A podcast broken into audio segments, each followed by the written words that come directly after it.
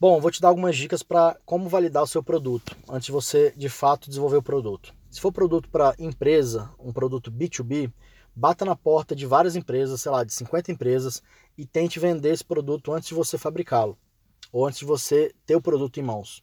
Se for um produto para pessoa física, que é o B2C, você pode subir uma landing page na internet e fazer anúncios no Facebook, mandando pessoas para essa landing page para você ver quem tem interesse naquele produto. É como se fosse um site pré-venda. Então, dessa forma, você come começa a tentar entender se tem demanda para aquilo lá ou não. Dessa forma, você não gasta dinheiro e você valida antes de começar a produzir o produto.